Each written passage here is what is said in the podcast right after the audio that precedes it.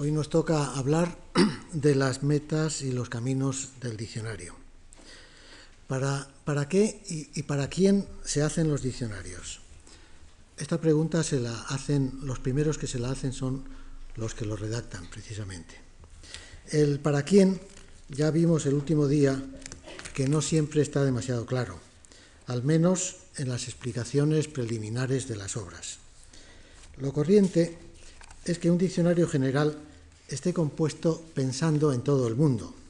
Los diccionarios suelen escribirse tomando como destinatario el mismo de algunas cartas abiertas que se publican o se publicaban en los periódicos, a quien corresponda. Hay excepciones. Por ejemplo, el diccionario de la Academia, que no es explícito en este aspecto, es evidente que en su versión grande no está al alcance de personas que no frecuenten el gimnasio. Pero por lo demás, debería entenderse que es apto para todos los públicos. Más explícitos eran los primeros diccionarios que se publicaron en Inglaterra, como el de Codray de 1604, dedicado a las señoras o a cualesquiera otras personas poco diestras, o el de Blount de 1656, que estaba expresamente dedicado a las damas muy instruidas y a los caballeros poco instruidos. Pero hoy día este tipo de especificaciones de público han desaparecido normalmente, salvo en las obras concebidas para la enseñanza, de las que no me propongo ocuparme. De todos modos, el para quién y el para qué de un diccionario son interdependientes aunque el autor muchas veces no tenga una idea muy nítida de una de las dos cosas o de ninguna de las dos. Pero los autores de las obras muy meditadas saben bien lo que se proponen y tienen en su quehacer muy presente un perfil de lector, por más que ese perfil sea a veces un poco borroso. Hay un género lexicográfico en que no consta nunca el destinatario por ser demasiado obvio. El diccionario histórico. Un diccionario cuya nomenclatura está constituida por todo el léxico vivo y muerto de una lengua, estudiado sobre una base documental extensa referida a todo el transcurso histórico de ésta. Un diccionario en que cada unidad es analizada monográficamente desde el punto de vista semántico, sintáctico, morfológico, fónico y gráfico, con una perspectiva rigurosamente diacrónica, no puede estar dirigido sino al colectivo de los filólogos y lingüistas.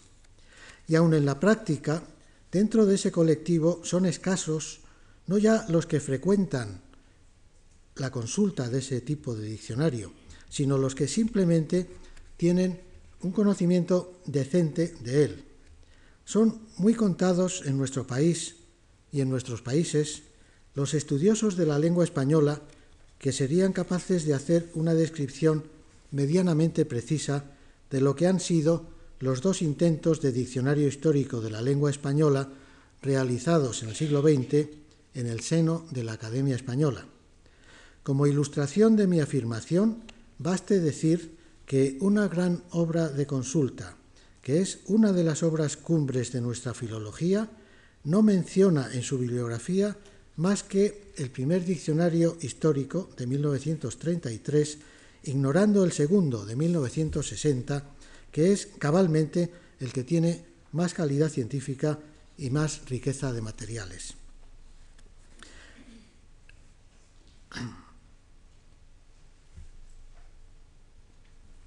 Si queremos señalar una primera meta que ha estado siempre en el punto de mira de los diccionarios es precisamente un objetivo en que el para quién y el para qué se funden en un abrazo, el objetivo de ganarse una clientela. Al menos esta meta es constante en los diccionarios no institucionales, es decir, los comerciales, y no tanto en sus autores como en sus editores. La publicación de un diccionario siempre es costosa y quien la toma a su cargo siempre tiene la urgencia de recuperar los fondos invertidos en la aventura. Pero también el autor ansía encontrar una compensación, no solo material, sino moral, del esfuerzo y el tiempo que entregó a la obra.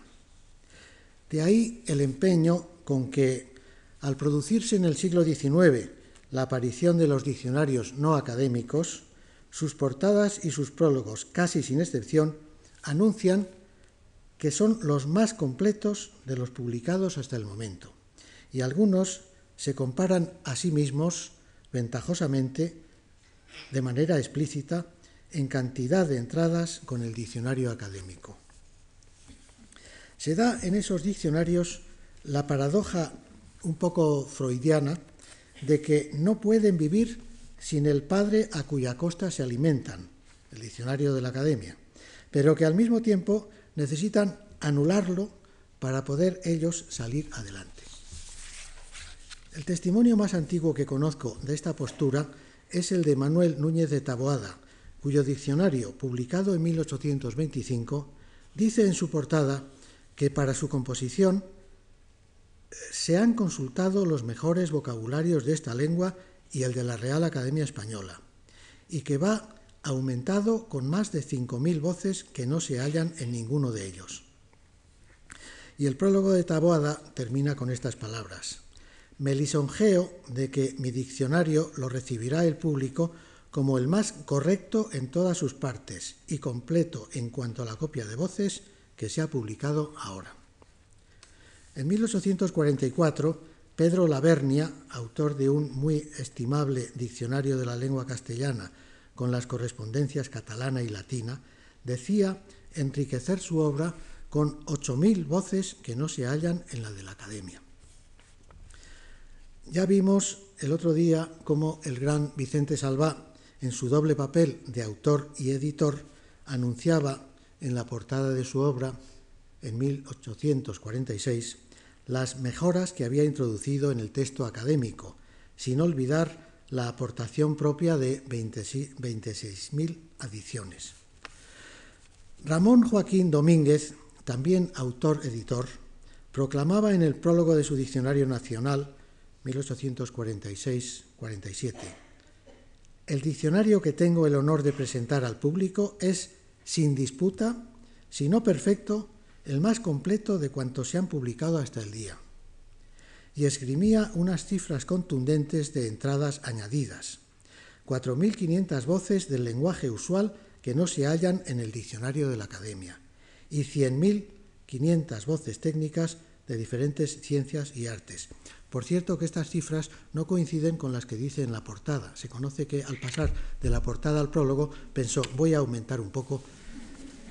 No vale la pena que repita las frases de Campuzano, eh, en su diccionario manual de 1851, de Caballero, su diccionario general de 1852, de Chao, del diccionario enciclopédico de 1853, La Sociedad de Literatos, nuevo diccionario de 1853 también, Martí Caballero, Diccionario de la Lengua Castellana de 1864, y otros, coincidiendo todos en afirmar que recogen todo lo que contiene el diccionario académico sin que al parecer les preocupe lo más mínimo el hecho de estar confesando un plagio. Lo enfocan de otra manera.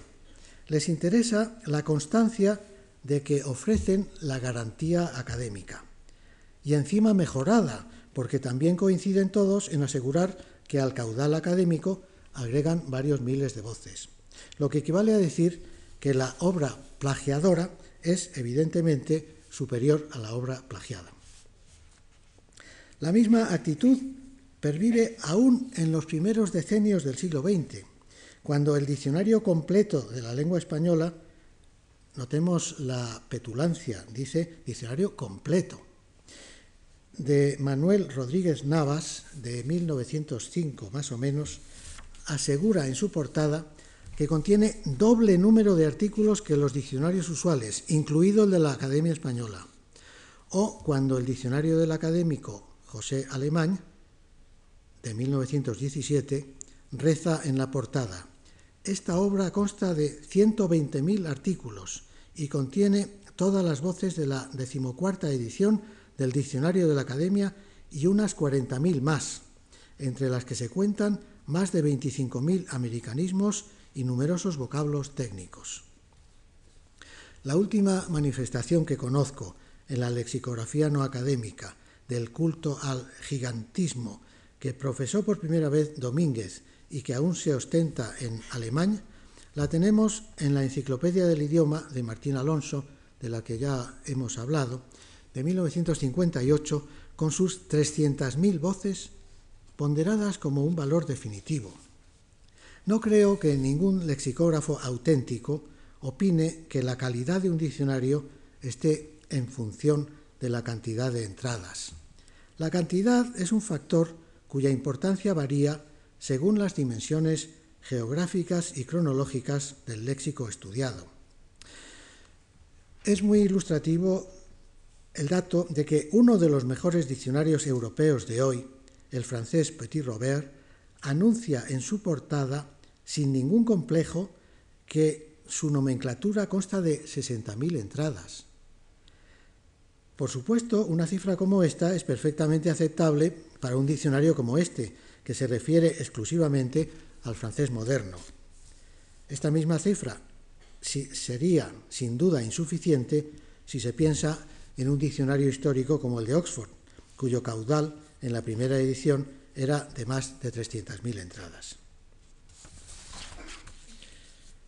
Pasemos a un enfoque más técnico y menos mercadotécnico de las metas y los caminos de la lexicografía.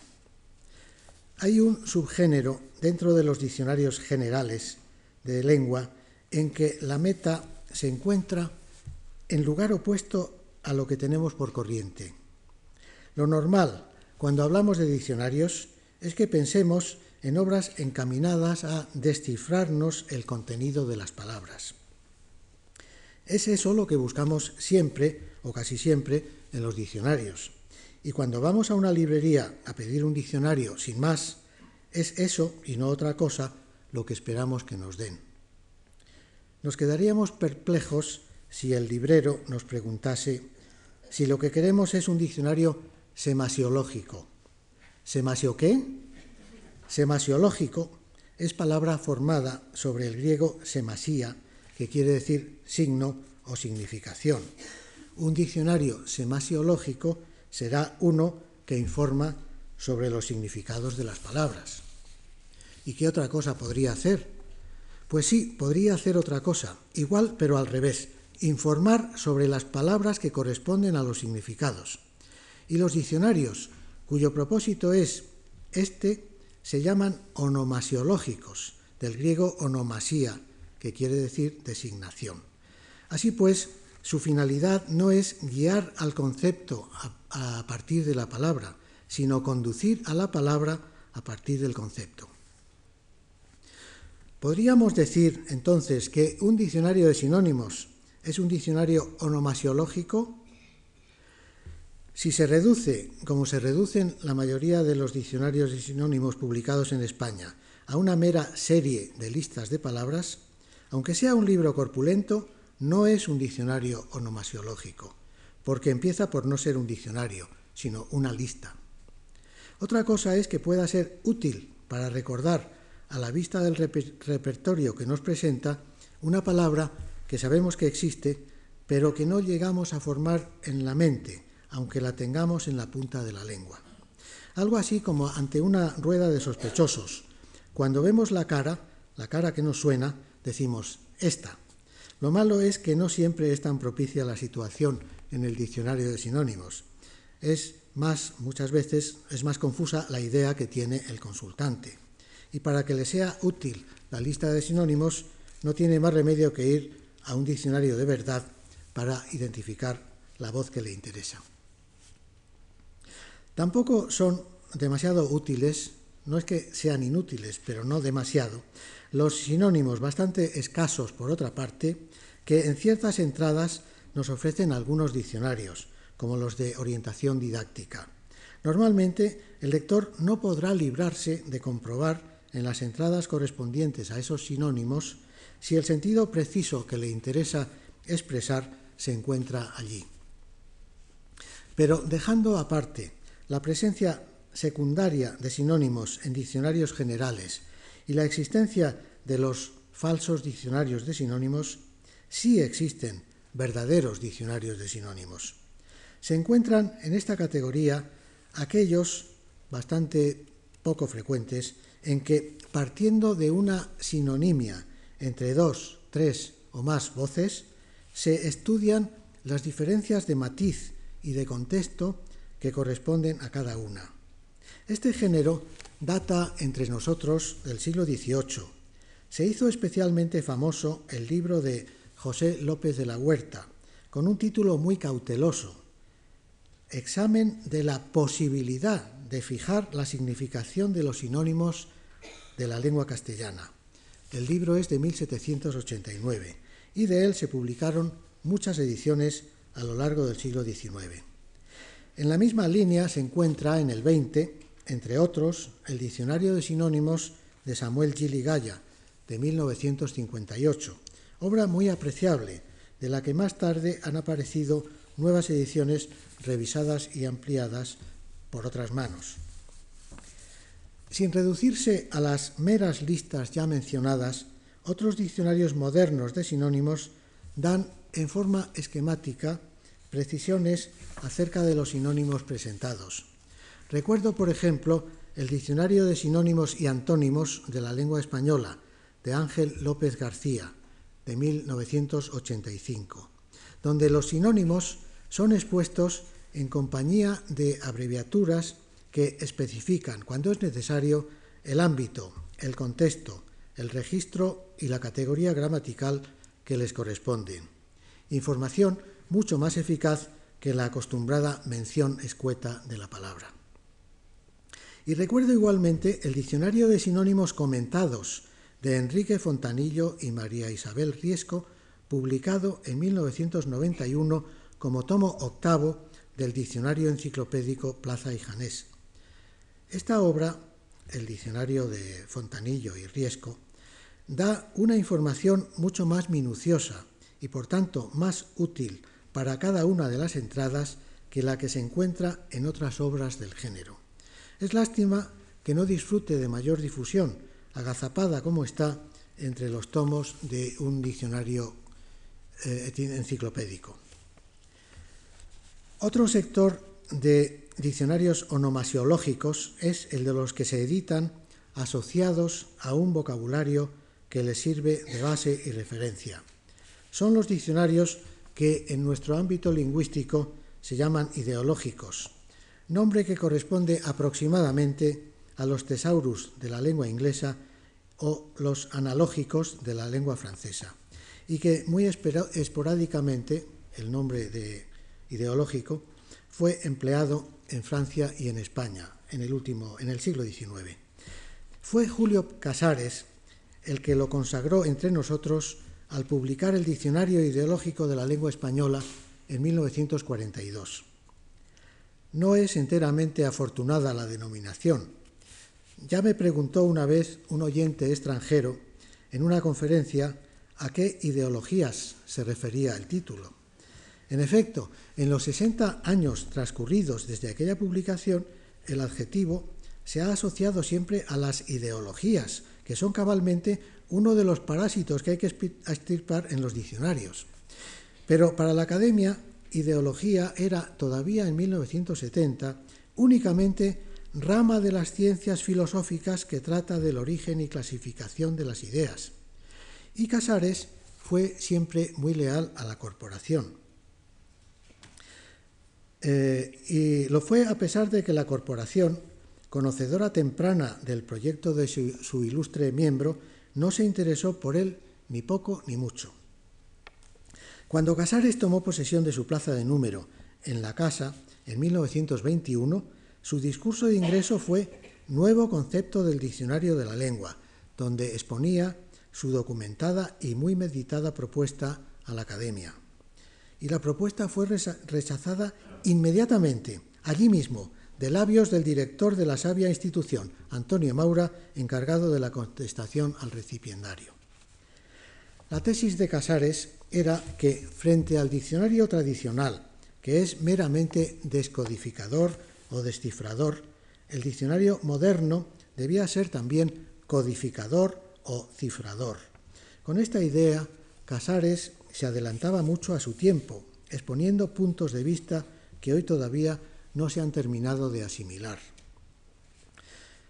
Hay que crear, decía Casares, junto al actual registro por ABC, archivo hermético y desarticulado, el diccionario orgánico, viviente, sugeridor de imágenes y asociaciones, donde al conjuro de la idea se ofrezcan en tropel las voces, seguidas del utilísimo cortejo de sinonimias, analogías, antítesis y referencias.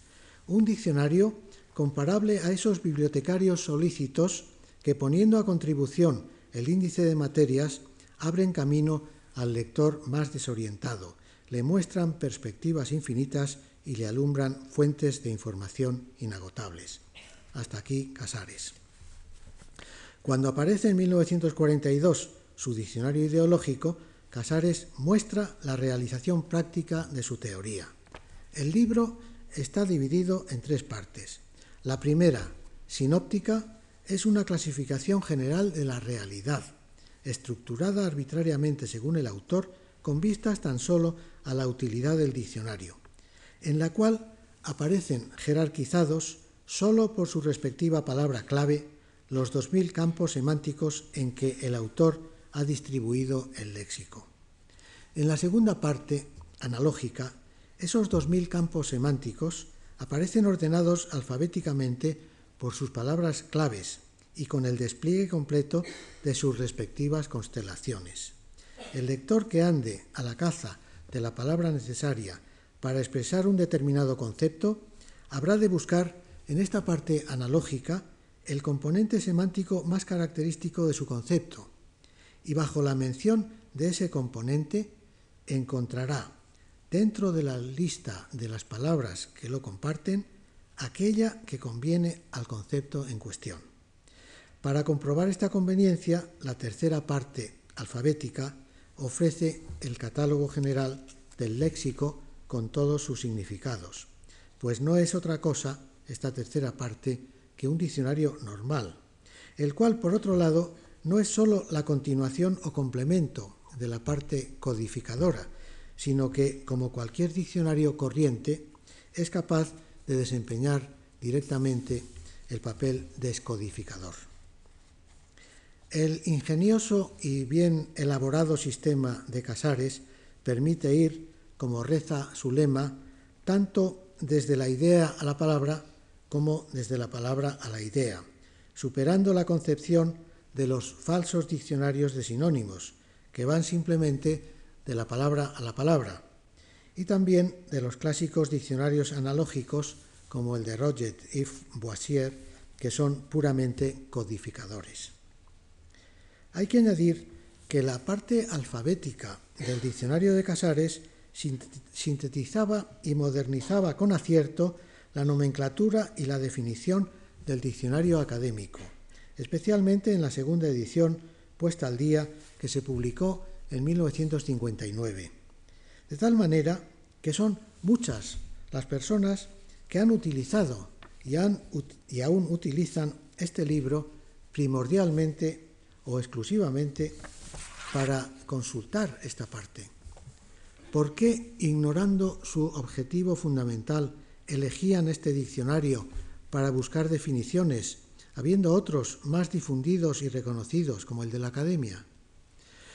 Pues sin duda, a mi, juicio, la clave estaba en virtudes a las que su autor daba en su plan una importancia secundaria, pero que realmente no dejaban de ser relevantes. Por una parte, el léxico recogido era, según el mismo Casares, algo más conciso que otros, pero más rico en voces y acepciones. Por otra parte, el autor había retocado o modernizado por completo gran cantidad de definiciones académicas y había omitido usos regionales y, son sus palabras, buena copia de arcaísmos ya definitivamente inservibles, que era precisamente, y en buena parte sigue siendo, algo que hoy sigue sobrando en el diccionario de la Academia. Muerto hace años su autor, eh, Casares, sería muy deseable la preparación por una mano competente de una tercera edición nuevamente puesta al día, a fin de que el paso del tiempo no hiciera que se resintiese la eficacia de este excelente diccionario. Sobre él debemos recordar estas justísimas palabras de Walter von Wartburg. El diccionario ideológico de la lengua española representaba la iniciación de un nuevo rumbo en cuanto a la manera de concebir el significado y las, posibilidades de aplicación del diccionario. La importancia de un libro como este para la educación lingüística de un país es cosa que nunca podrá ponderarse debidamente. Hasta aquí Wartburg. Es cierto que las posibilidades educativas que brinda un libro como este son grandes, y yo mismo soy testigo de que no han faltado quienes han sabido explotarlas. En los años 50, en un centro docente que seleccionaba a sus alumnos por su alto cociente intelectual, el Casares se utilizaba sistemáticamente como instrumento para desarrollar la capacidad léxica de los muchachos. Y afortunadamente tampoco ha faltado quien más tarde se ha atrevido a recoger la antorcha de Casares y ha pensado en ese preciso campo de la educación lingüística. En 1995 se publicó el Diccionario Ideológico Vox de la Lengua Española, dirigido por Manuel Alvar Ezquerra, sobre la base del Vox Manual Ilustrado, edición de 1992, que es un léxico muy práctico limitado a 40.000 entradas. Aunque está destinado a toda clase de usuarios, lo restringido del léxico y lo sencillo del manejo de la parte ideológica hacen especialmente eh, de este libro un arma adecuada para apoyar la adquisición de vocabulario en los niveles de la segunda enseñanza. Y por lo que he visto en Internet, la editorial tiene publicado un pequeño manual con instrucciones y ejercicios destinado a la utilización de este diccionario ideológico en las clases de lengua española. Dentro de este capítulo nos toca ocuparnos del diccionario de uso del español de María Moliner, en dos volúmenes que aparecieron en 1966 y 67. Hay una segunda edición actualizada por la editorial en 1998. Es uno de los diccionarios españoles más importantes por su decidido propósito renovador, que se manifiesta en tres principales características. El concepto del diccionario como una herramienta total del léxico, el intento de establecer una separación entre el léxico usual y el no usual y la voluntad de superar el análisis tradicional de las unidades léxicas. La primera característica, la de hacer del diccionario una herramienta total, por sí sola no es novedad, es en el fondo el mismo impulso que había movido a Casares y que está condensado en el lema ya dicho del diccionario de Casares, de la idea a la palabra, de la palabra a la idea.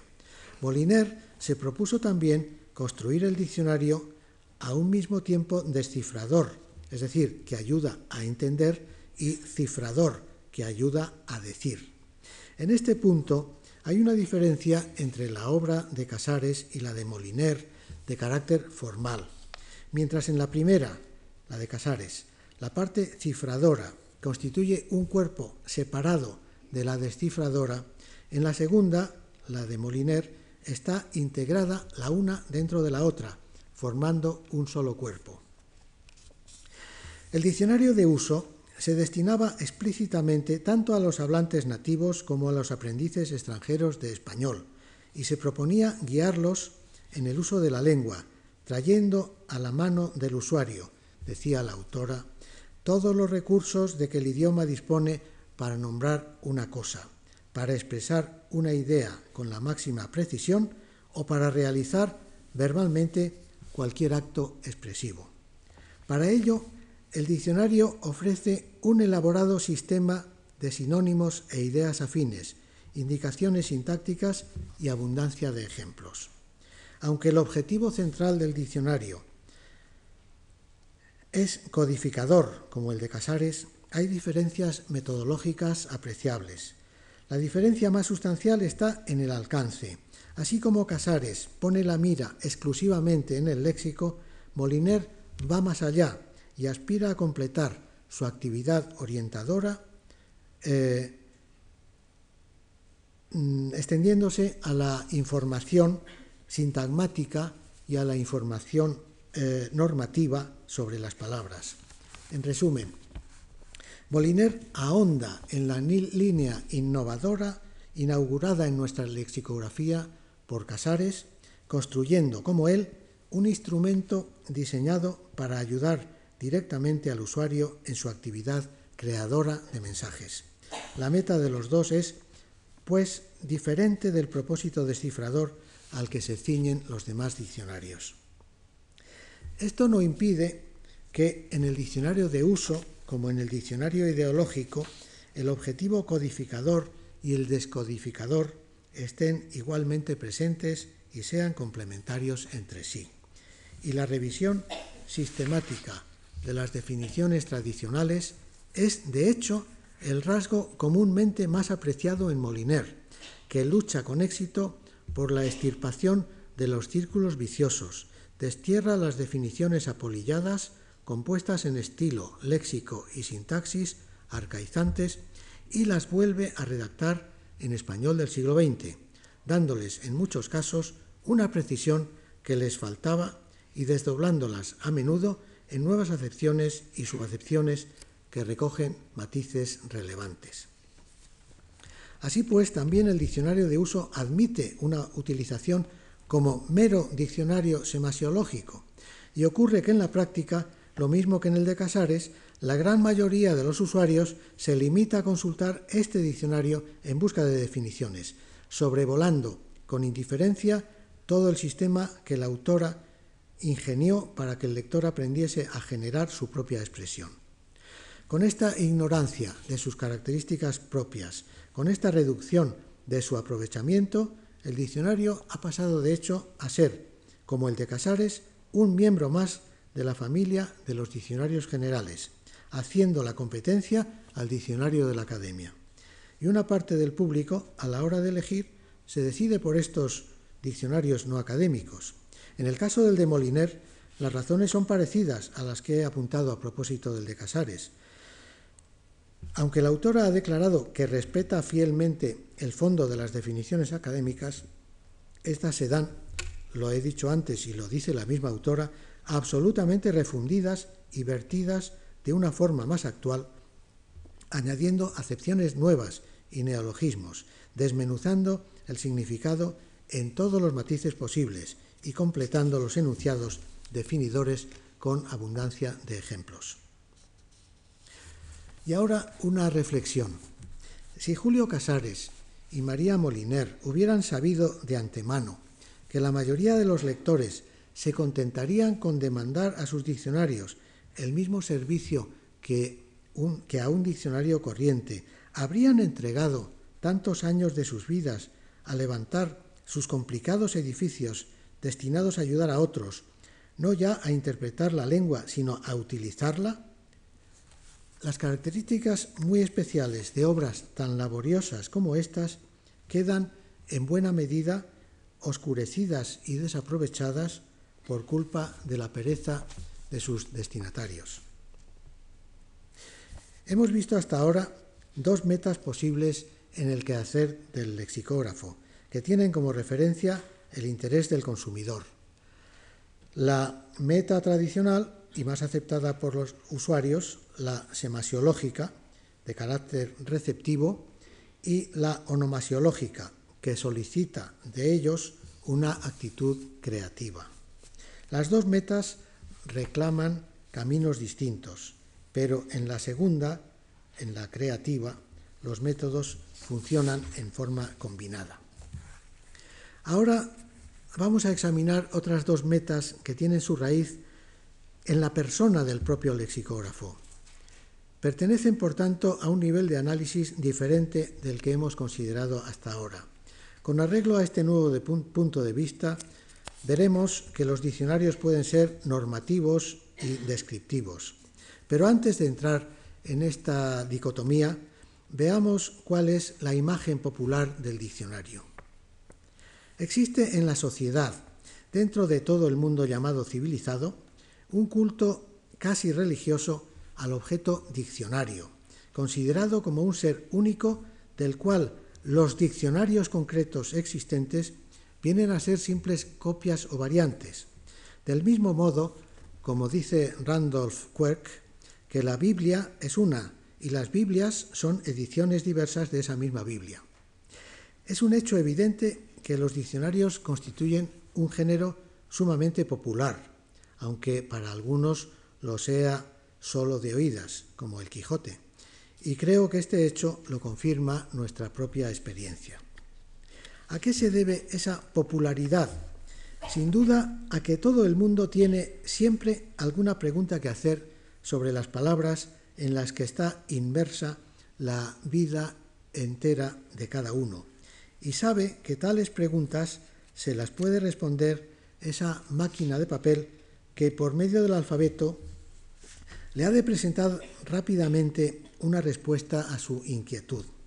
La gente necesita tener fe en alguien y la deposita en el diccionario, la voz de lo alto a la que se reconoce especial cualificación para interpretar las palabras de la lengua. En nuestro país, la idea del diccionario supremo se, encarna generalmente en el diccionario de la Academia Española. Es natural que así sea. El primer diccionario que preparó la corporación fue una obra maestra que durante todo el siglo XVIII se alineó entre los mejores diccionarios de Europa y que hasta en España, hasta en España fue aclamado por su calidad. A finales del mismo siglo, la Academia realizó una versión compendiada y económica del mismo, viviendo del prestigio de la obra original. Es la que, pasando por muchas ediciones, hoy conocemos como el diccionario usual de la Academia. A lo largo de más de 200 años ha ido ganando terreno en la aceptación popular y no tiene nada de sorprendente que durante mucho tiempo el diccionario sin más, el diccionario a secas, como quien dice el Evangelio, haya sido para todos, sin ninguna duda, el de la Academia. En 1836, Larra, en su pequeña polémica con Pedro Pascual de Oliver, comentando la interpretación de una voz, hablaba una y otra vez del diccionario de la lengua, sin necesidad de nombrar a la institución responsable. Todavía en el primer tercio del siglo XX, Mariano de Cavia y Julio Casares se, referían siempre al diccionario. Solo en los años 40, Azorín ya solía hablar de los diccionarios.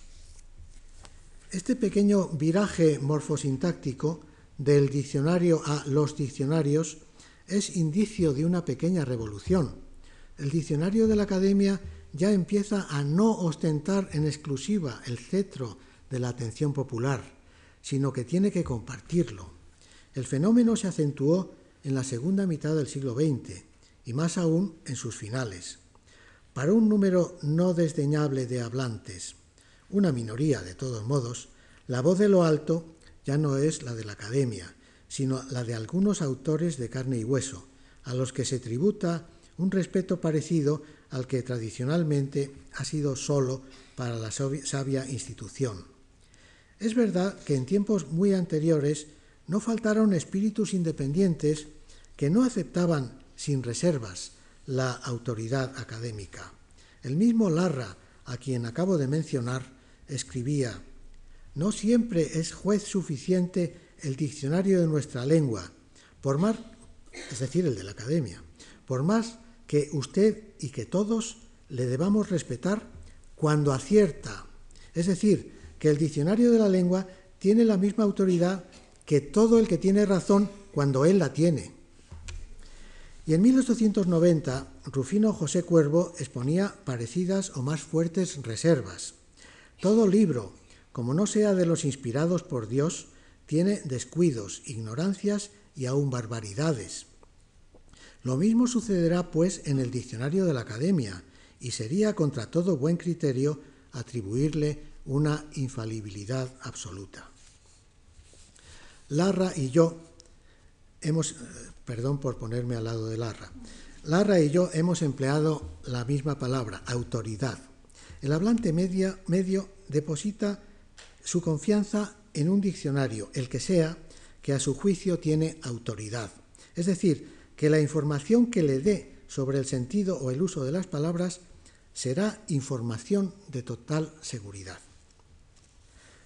Ahora bien, los que componen los diccionarios se proponen siempre este objetivo. Los metalexicógrafos, que son los que disertan sobre los diccionarios pero no los hacen, distinguen entre diccionarios normativos, que mejor deberíamos llamar prescriptivos, y diccionarios descriptivos. Descriptivos son los que se proponen simplemente presentar tales cuales son los usos léxicos, y normativos o prescriptivos los que indican cuáles son los usos buenos y cuáles los malos. Mi preferencia por la denominación prescriptivos para esta segunda clase se debe a que es más inequívoca que la, mm, que la denominación normativos. Normativos se presta a una cierta ambigüedad.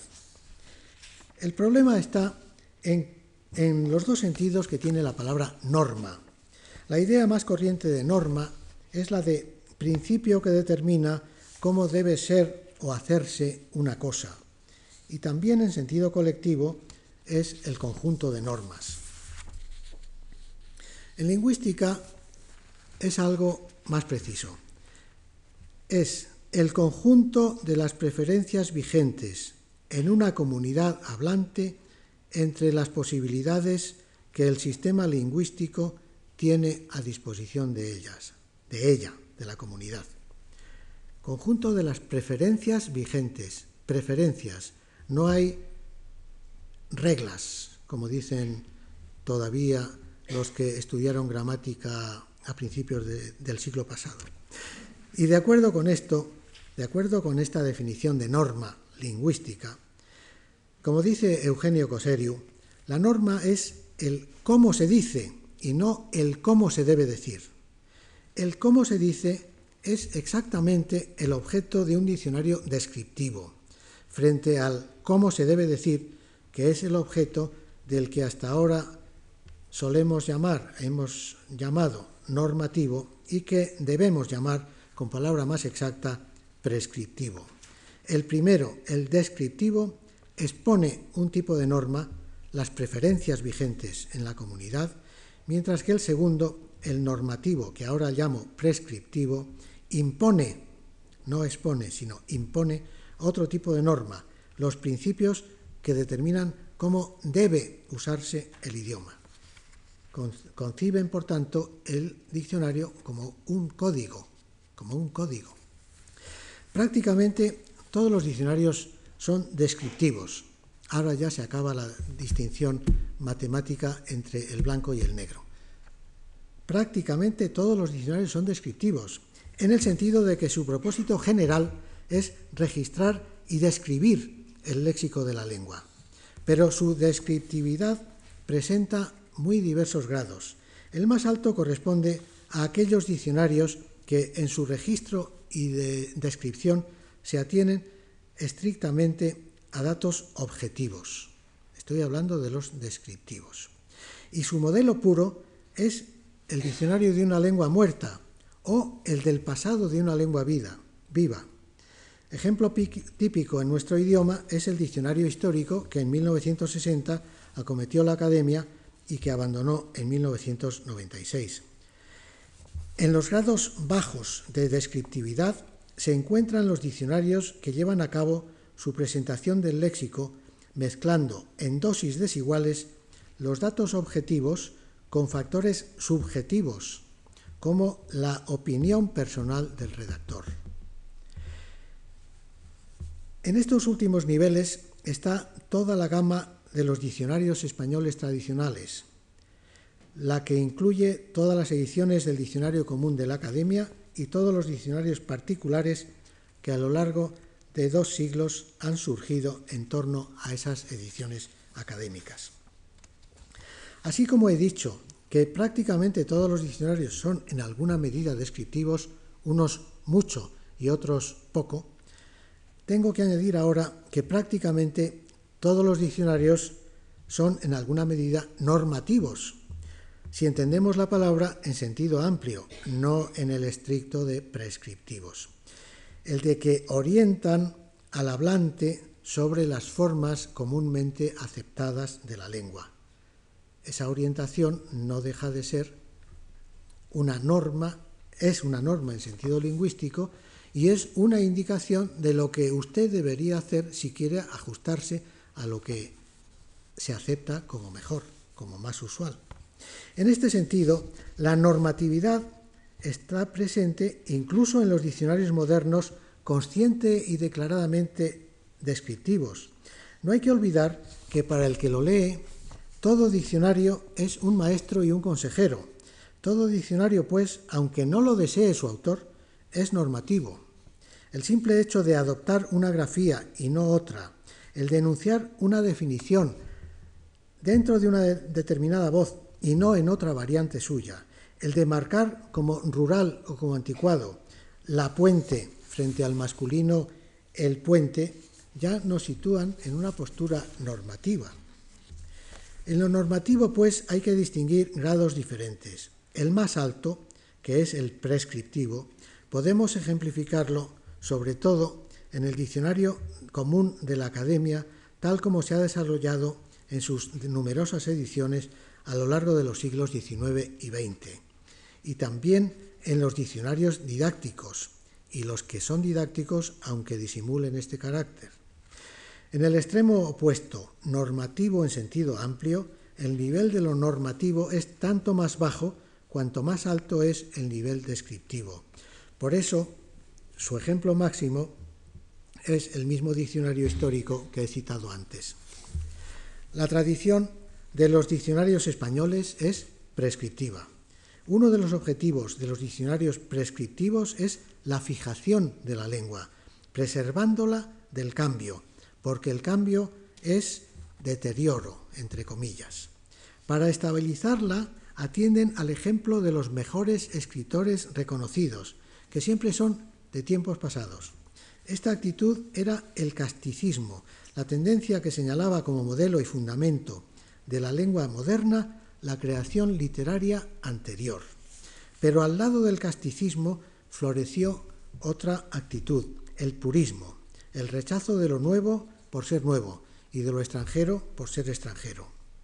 Aunque casticismo y purismo son fenómenos conservadores que suelen ir del brazo, no deben confundirse. En principio, el casticismo es positivo, pues propone la conservación de lo bueno ya existente. En cambio, el purismo es negativo, ya que se opone a la adquisición de lo nuevo, considerándolo a priori inferior a lo viejo. Si en un principio los diccionarios académicos combinaban dos componentes en apariencia antagónicos, el prescriptivo y el descriptivo, la evolución a lo largo de los siglos XIX y XX no guardó el equilibrio necesario. Durante estos dos siglos, el criterio restrictivo y purista ha sido la principal guía de los académicos. El conservadurismo como línea de conducta y la sistemática cautela ante los usos nuevos merecieron ya en 1846 las críticas severas del gran lexicógrafo Vicente Salvá. El prescriptivismo practicado por la Academia durante el último siglo ha tomado en ocasiones la forma de dirigismo, para cortar el paso a neologismos que empezaban a entrar en circulación, ha llegado a introducir en el diccionario voces inventadas por ella, sin preocuparse de su falta total de vida en el uso real. Para no reconocer palabras hoy tan corrientes como aterrizar y aterrizaje, la Academia metió en su léxico un aterrar y un aterraje ignorados de todo el mundo. Aterrar es para nosotros otra cosa bastante diferente. Inventó en su día recauchar para que ocupase el puesto de recauchutar, pero naturalmente no lo consiguió. Cuando en los, en los años 20 entró en España la radio, entraba con su nombre inglés, Broadcasting, y la academia, para cerrarle el paso, se inventó enseguida una traducción española, perifonía, escoltada por un nombre perífono y un verbo perifonear. Lo peor de estas ocurrencias no es la idea de utilizar el diccionario a modo de boletín oficial para imponer desde arriba normas artificiales y sin respaldo en el uso real. Lo peor es que, una vez cometido el error de insertar esas monedas falsas y comprobado que no han conseguido entrar en circulación, no se retiran de las páginas donde no debieron entrar y donde siguen como muertos vivientes. En otros casos, eh, la Academia, a propósito de perifonía, en el último diccionario dice poco usado. Nada de poco usado. En otros casos, la aceptación de un préstamo se ha producido a regañadientes, deformando en un lecho de procusto la voz realmente usada. Así, el inglés travelling, tan vivo en el mundo del cine, fue incluido en el diccionario en la forma travelín, que no emplea nadie. Una forma especial de dirigismo se produce, se produce cuando la academia decide integrar en su diccionario una palabra que no cuenta con respaldo en el uso de nuestro idioma y que además no se siente como necesaria. En 1996 aprobó la voz millardo con el significado de mil millones. Y lo más curioso es que la tomaba de otras lenguas una institución que siempre estuvo rechazando los extranjerismos, especialmente los innecesarios. Un enfoque nuevo de las dos posturas, prescriptiva y descriptiva, nos lo presenta Henri Bejoin. Según él, la prescriptividad y la descriptividad se basan en dos normas diferentes, cualitativa y cuantitativa. La norma cualitativa, la de los prescriptivos, es la determinada por el uso de los mejores usuarios del idioma, considerando como tales los escritores y profesores ilustres, cuya selección es decidida por el criterio subjetivo del propio diccionarista. La dificultad capital en este método, como dice Bejoin, es determinar quién está capacitado para hacer tomar esa decisión. La norma cuantitativa, la de los descriptivos, está basada en la observación del uso lingüístico de la generalidad de los usuarios dentro de la comunidad. Cualquier forma es válida siempre que sea usada por un determinado número mínimo de hablantes y un determinado número de voces. Perdón, de voces no, de veces. Advierte Besuan que aquí la dificultad está en establecer esos números mínimos, de manera que reflejen en forma fiable la realidad del uso. En todo caso, esa cuantificación solo puede llevarse a cabo partiendo de datos objetivos. Pero sin llegar a esa cuantificación de momento ideal, el mismo, que el mismo Besuan ve complicada, sí se puede realizar partiendo de los datos objetivos de una documentación del uso real, una lexicografía descriptiva que sea un estadio básico para intentar el logro de resultados más completos y que por otra parte nunca podrían llegar a ser absolutamente satisfactorios. El hecho es que toda la producción lexicográfica de carácter, descriptivo, en cualquier época que se haya hecho, se ha basado en la creación de corpus documentales, inevitablemente manuales antes del invento de los electrónicos, que es bastante reciente, como todos sabemos. El diccionario histórico, que tantas veces he mencionado como dechado de diccionario descriptivo, se redactó mientras vivió sobre una colección manual de unos 12 millones de fichas del uso escrito de todos los tiempos y lugares de nuestra lengua. El mismo diccionario de autoridades, que es mucho más antiguo, padre de la dinastía de los diccionarios de la Academia, es el único descriptivo frente a todos ellos, porque se confeccionó sobre una base documental de papeletas del uso literario que son el respaldo de la validez de toda la obra. Y nuestro diccionario del español actual, aparecido en 1999, compuesto a partir de un corpus manual del uso español de la segunda mitad del siglo XX y publicado con citas auténticas que acreditan la realidad de los usos descritos, prueba también la posibilidad y la eficacia de este método de trabajo. La creación en los últimos años de corpus léxicos informáticos facilitará enormemente el progreso en la dirección descriptiva. Y si la formación de esos corpus se realiza correctamente, atendiendo no solo a la cantidad, sino a la dispersión y a la calidad de los materiales, los diccionarios del futuro podrán disponer de una excelente materia prima, apta para que la organice y moldee la inteligencia humana en las fases en que las máquinas no tienen nada que hacer. La academia, que lleva avanzada la formación de dos corpus léxicos, uno histórico y otro contemporáneo, tendrá pronto en sus manos los medios para llevar a cabo los diccionarios modernos que la lengua espera de ella.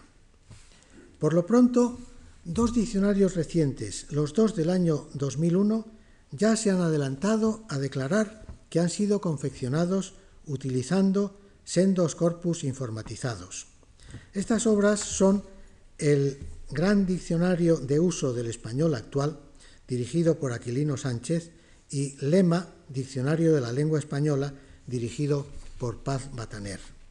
De momento, es esperanzador que los lexicógrafos empiecen a servirse de los corpus electrónicos, pero urge advertir que nos conviene no equivocarnos al escoger la interpretación del vago verbo utilizar. Pero sobre esto volveremos eh, en otra jornada. Aquí, como en las novelas por entregas, continuará. Muchas gracias.